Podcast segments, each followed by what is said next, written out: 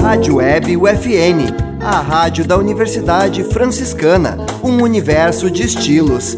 Acesse www.universidadefranciscana.edu.br.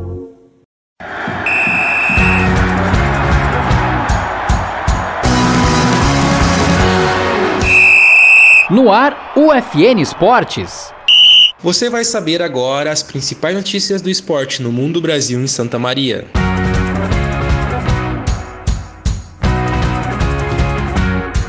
Espanha divulga estádios candidatos à Copa do Mundo de 2030.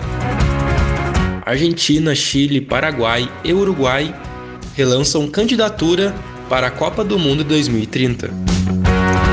Em jogo eletrizante, Inter empata em 3 a 3 com São Paulo. Prefeitura de Santa Maria atua na revitalização e troca de equipamentos de áreas de convivência. Inter de Santa Maria anuncia mais dois nomes para a disputa da Copinha.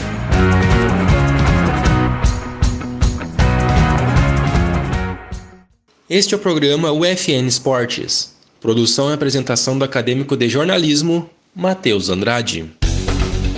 A Real Federação de Futebol Espanhola divulgou uma lista de 15 estádios candidatos a receberem jogos da Copa do Mundo de 2030. A Espanha pretende sediar o Mundial junto com Portugal. A Federação Portuguesa não apresentou hoje possíveis arenas para o torneio. Entre os mais conhecidos estão Camp Nou, que passa por obras e vai chamar Spy Barça, o Santiago Bernabéu e o Wanda Metropolitano. Para receber um jogo de Copa do Mundo, o estádio precisa apresentar a capacidade mínima de 40 mil espectadores. As autoridades de Espanha e Portugal oficializaram a candidatura conjunta à Copa do Mundo em junho do ano passado, durante o amistoso realizado em Madrid. As autoridades governamentais e esportivas de Argentina, Chile, Paraguai e Uruguai relançaram a candidatura conjunta para sediar a Copa do Mundo de 2030.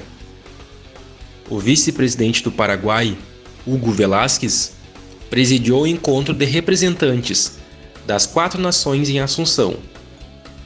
A ideia de sediar a Copa do Mundo surgiu, inicialmente, apenas do lado uruguaio. Porém, com poucos recursos financeiros e estruturais para suportar o evento, o Uruguai incorporou a Argentina na candidatura. Portugal e Espanha também formam uma candidatura. Um bloco formado por Grécia, Bulgária, Romênia e Sérvia também chegaram a se lançar pelo Mundial de 2030. A expectativa é que a sede seja anunciada no final deste ano, no Catar. O Inter esteve à frente três vezes e o São Paulo buscou a igualdade em todas elas, na quarta-feira, dia 20, pelo Brasileirão. O resultado premiou o esforço tricolor, recheado de desfalques e com titulares preservados no banco, e frustrou os colorados, que perderam a chance de se aproximar da liderança. Pedro Henrique duas vezes e Edenilson de pênalti marcaram para o Inter. Nicão duas vezes e Luciano fizeram para o São Paulo. Com o empate, o Inter foi a 30 pontos e caiu para a sexta colocação. O tricolor paulista foi a décimo, com 25 pontos. O Inter volta a campo contra o Palmeiras no domingo, dia 24, às 4h30 da tarde, em São Paulo. A Prefeitura de Santa Maria, por meio da Secretaria de Esporte e Lazer, em parceria com o Instituto de Planejamento de Santa Maria, estão revitalizando e realizando a troca de equipamentos de áreas de convivências. Em um intervalo de seis meses, 17 praças receberam manutenções e foram entregues à comunidade.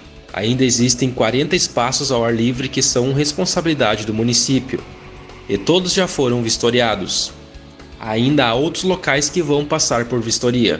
Foram feitas avaliações nos espaços sobre que é preciso realizar manutenção e reparos.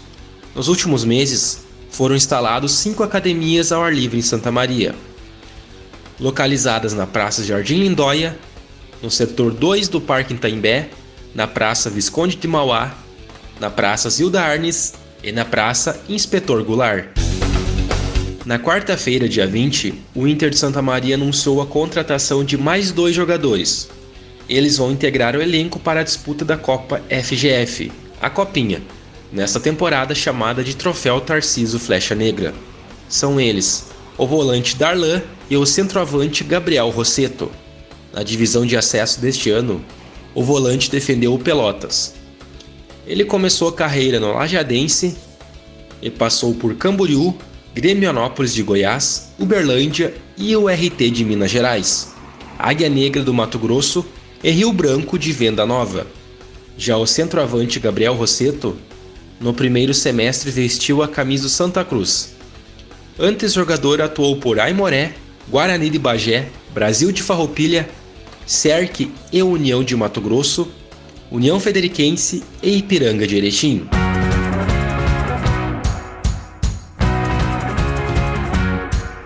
Este foi o programa UFN Esportes, na central técnica Clenilson Oliveira e Alan Carrion, com a supervisão do professor e jornalista Bebeto Badic. O programa vai ao ar todas as segundas-feiras, 9 da noite e sextas-feiras, 5 da tarde. Obrigado pela audiência. Tchau.